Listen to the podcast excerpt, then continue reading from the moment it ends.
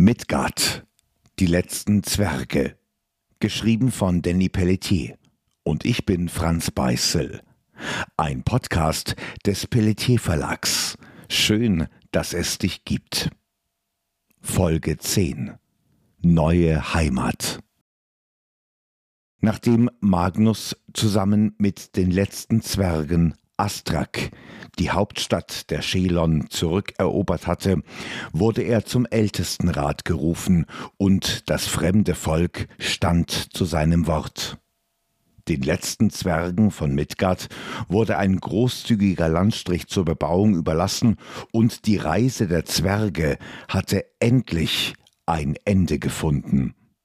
Das neue Land wurde besiedelt, und hörte fortan auf den Namen Felor. Die kleine Zwergensiedlung wurde Magnatan getauft und die ersten Häuser wurden erbaut.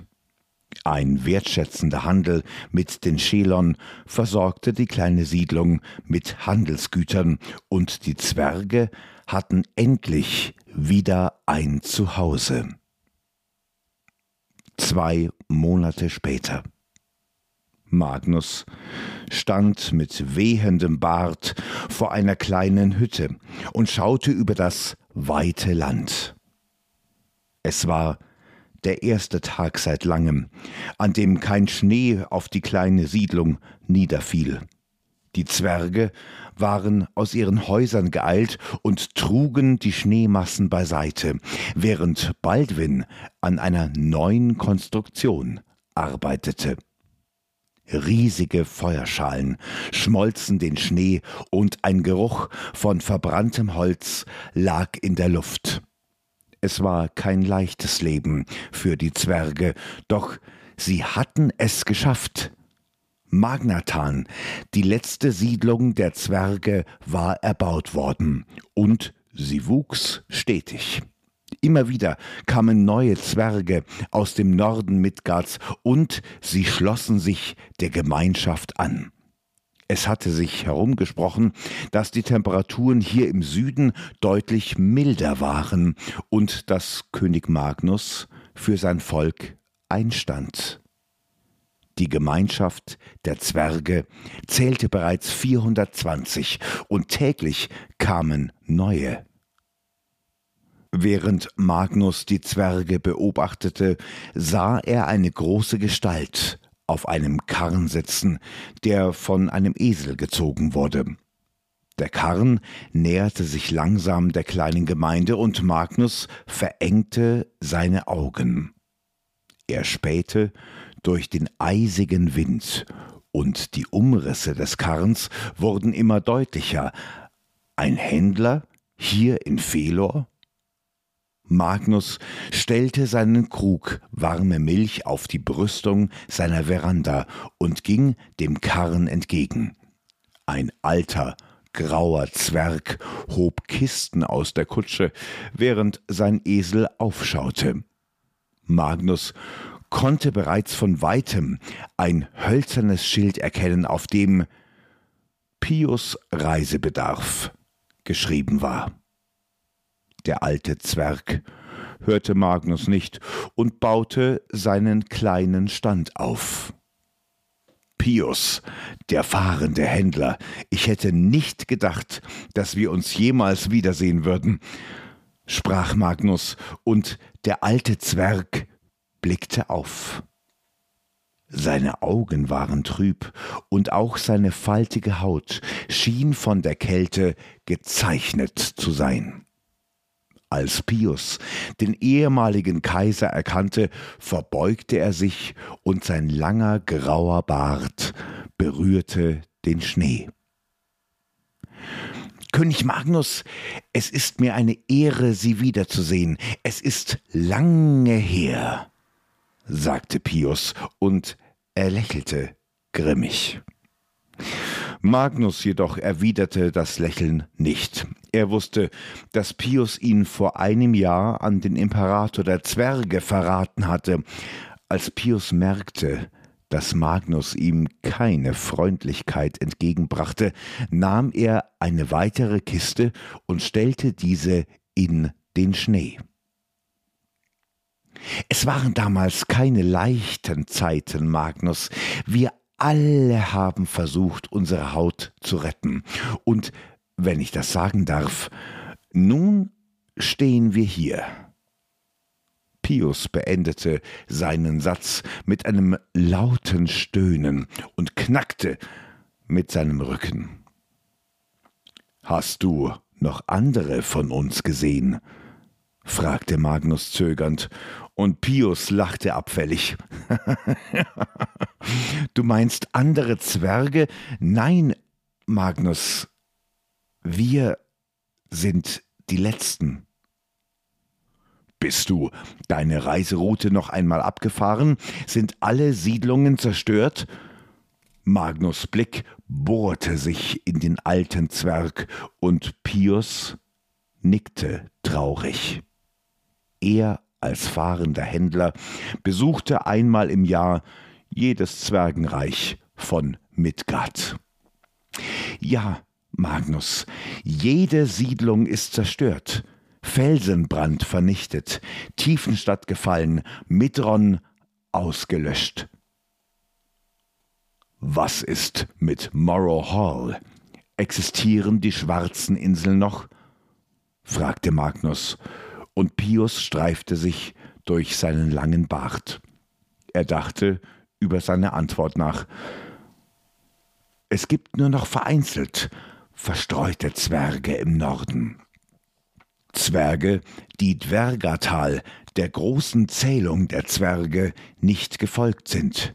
Entweder leben sie alleine in den Wäldern oder sie sind dem Fimbulwinter zum Opfer gefallen, sagte Pius, und der alte Esel schnaubte.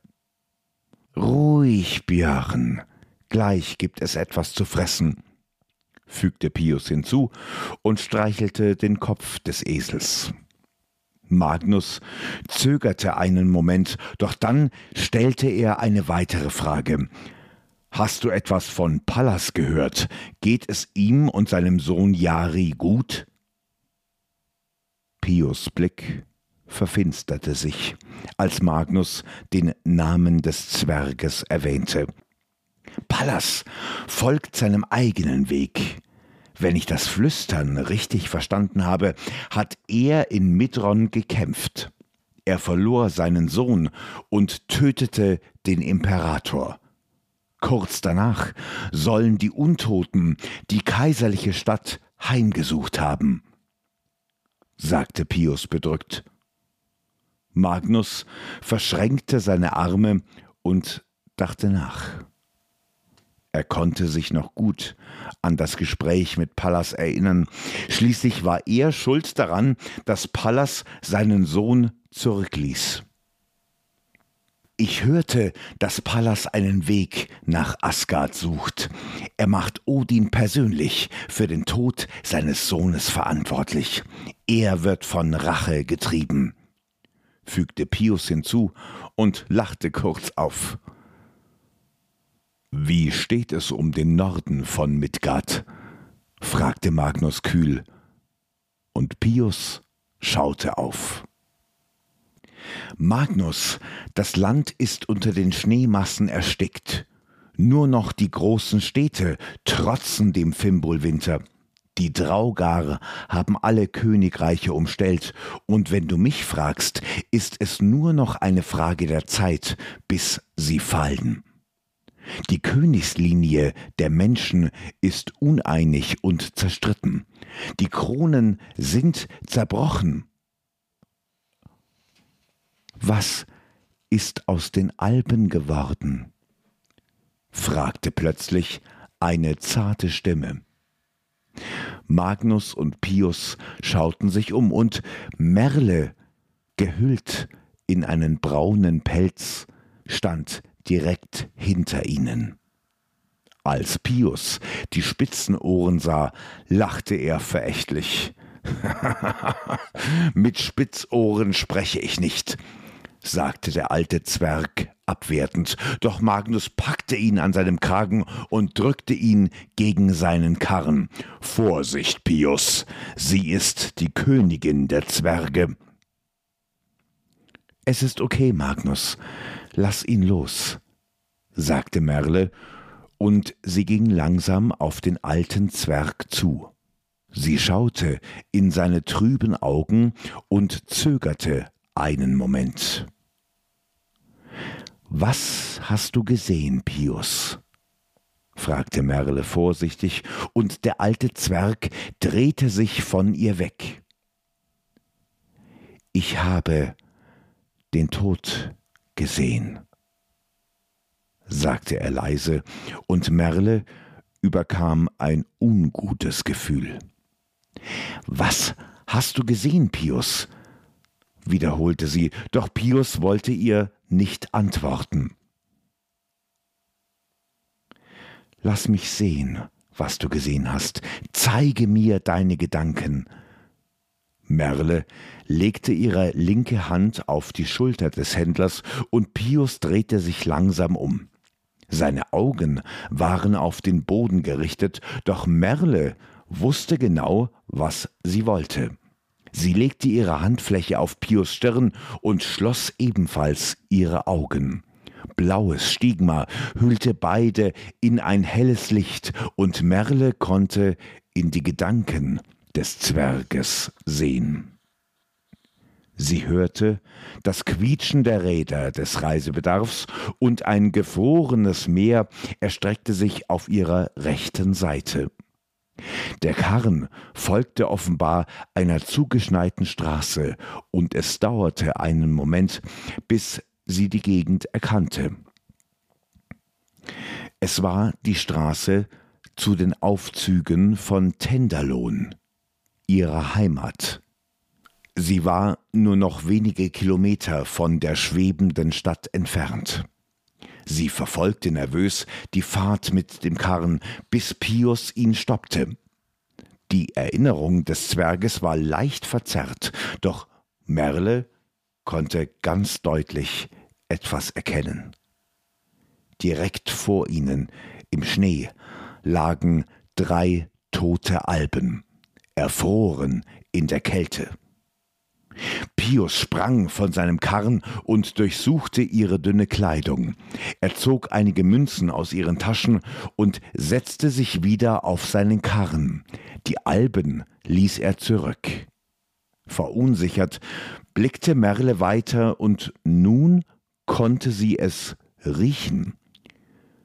Der Geruch von verbranntem Holz und geschmolzenem Eisen lag in der Luft, und der Esel scharrte unruhig.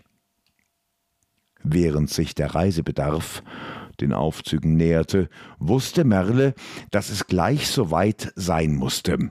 Dort oben müsste die schwebende Stadt Tenderlohn sein. Es dauerte eine ganze Weile, bis der Reisebedarf endlich die Kreuzung der Straße erreichte, doch am Himmel befand sich keine Stadt. Riesige Ruinen ragten aus dem Schnee vor ihnen, und unzählige Energiekristalle tauchten die Überreste der einst so prachtvollen Stadt in ein düsteres Licht. Entsetzt schlug sich Merle ihre Hände vor ihren Mund und sie sprang vom Reisebedarf, jedoch konnte sie die Ruinen nicht erreichen. Die Erinnerung von Pius verlief eine weitere Straße entlang und mit einem tiefen Stöhnen kehrte Merle zurück in die Wirklichkeit. Ihre Augen starrten fassungslos auf den Händler, der noch immer bedrückt auf den Boden schaute. Was in aller Welt ist mit meiner Heimat geschehen? Diese Ruinen, war das wirklich Tenderlohn? Merle hatte nun Pius festgepackt und der alte Zwerg ächzte. Äh, ich weiß nicht, was mit der Stadt passierte. Ich habe nur die Ruinen auf meiner Reise gesehen. Ich hörte allerlei verschiedene Gerüchte, dass sie abgestürzt sei, aber warum, weiß ich nicht, krächzte Pius, und Merle ließ ihn langsam los. Der Händler keuchte und schüttelte sich Schnee von seinen Schultern. Magnus wollte Merle beruhigen, doch die Alben stieß ihn weg. Sie lief schnurstracks auf ihre Hütte zu. Magnus folgte ihr und schloss die Tür hinter sich zu. Was hast du gesehen? Was ist passiert? fragte er erschrocken, während Merle hastig ihren Bogen von der Wand nahm. Meine Stadt Tenderlohn. Sie. sie ist vom Himmel gefallen. Ich muss wissen, was aus meiner Familie und meinem Volk geworden ist, sagte Merle entschieden, und Magnus Versuche, sie zu beruhigen, schlugen fehl. Merle, du willst doch nicht etwa in den Norden reisen. Hast du Pius nicht gehört? Der Fimbulwinter hat das Land fest im Griff und Draugar durchstreifen die Ländereien. Das ist Selbstmord sagte Magnus und stellte sich Merle in den Weg. Die Augen der Alben waren mit Tränen gefüllt, und sie schluckte.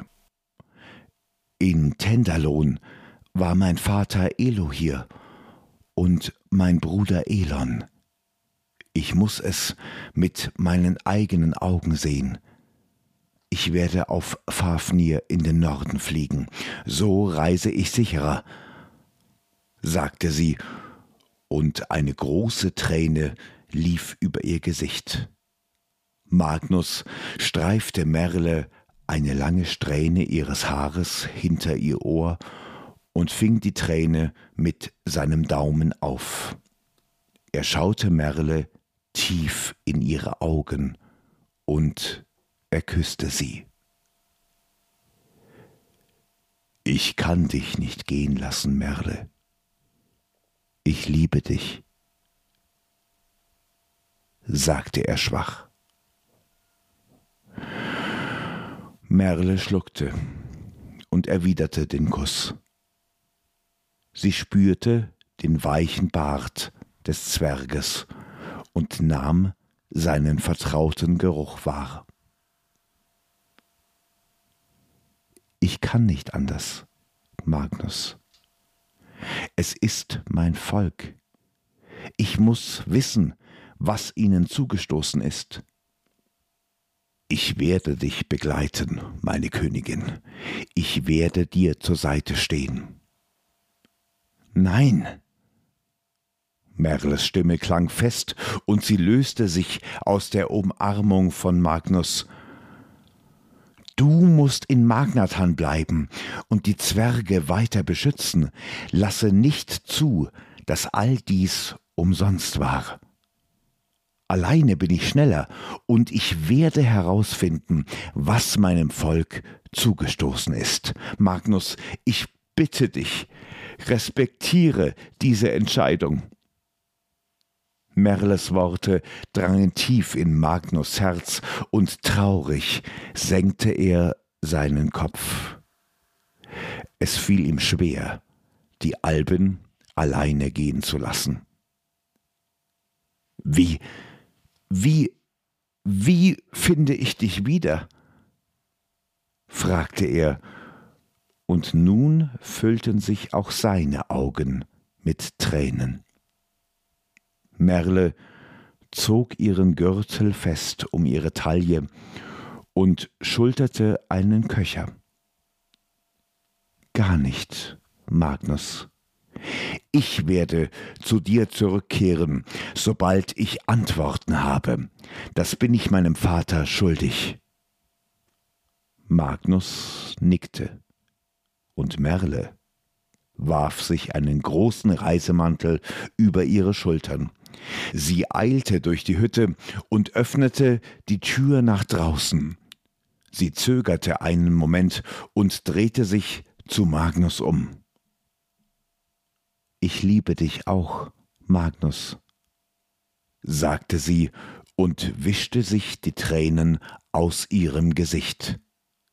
Sie schritt durch die Tür, und Magnus folgte ihr, Merle ging direkt auf einen großen Schneeberg zu, unter dem Fafnir schlief.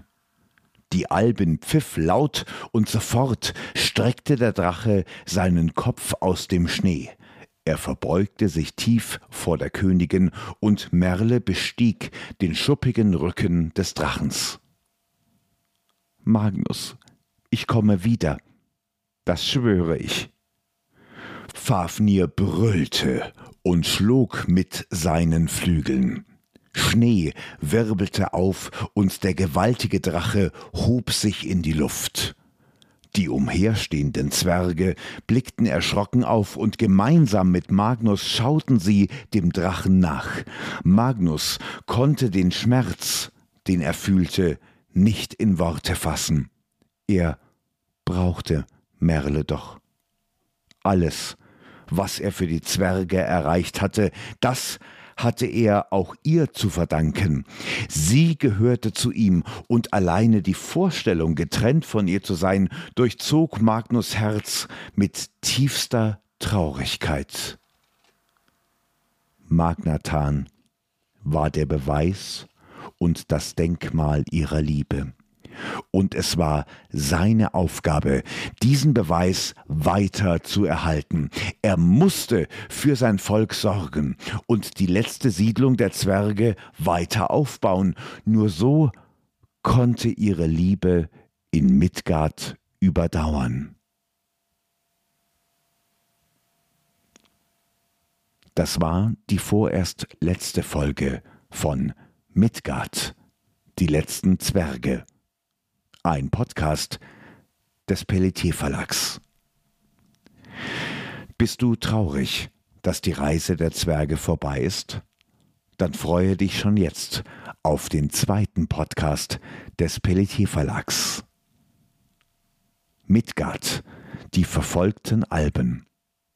Und erfahre alles über das Schicksal der Alben von Midgard.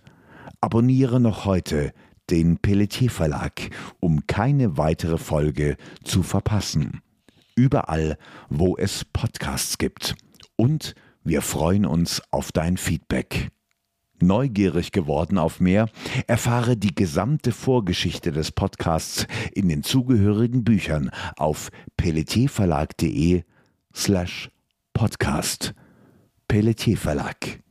Schön, dass es dich gibt. Und wir werden bald zurück sein.